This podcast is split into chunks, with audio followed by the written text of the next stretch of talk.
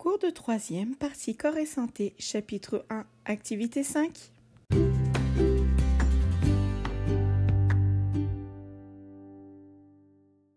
Bonjour à tous, j'espère que vous allez bien. Lors du dernier cours, nous avons appris que le sommeil se déroule en alternant des cycles de sommeil profond puis paradoxaux.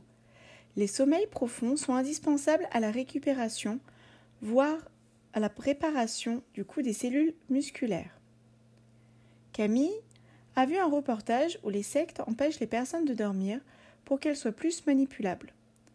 Si le manque de sommeil gêne le fonctionnement des neurones, l'inverse est-il vrai? Cela nous amène à la question comment le sommeil peut-il aider à améliorer sa mémoire? Pour y répondre, réalisez une étude de document de trois documents.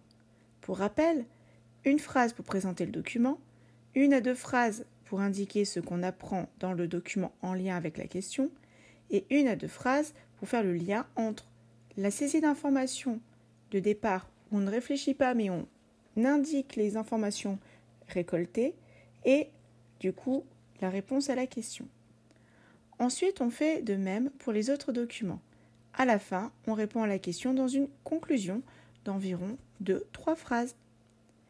Je vous souhaite bonne chance, vive la curiosité, à bientôt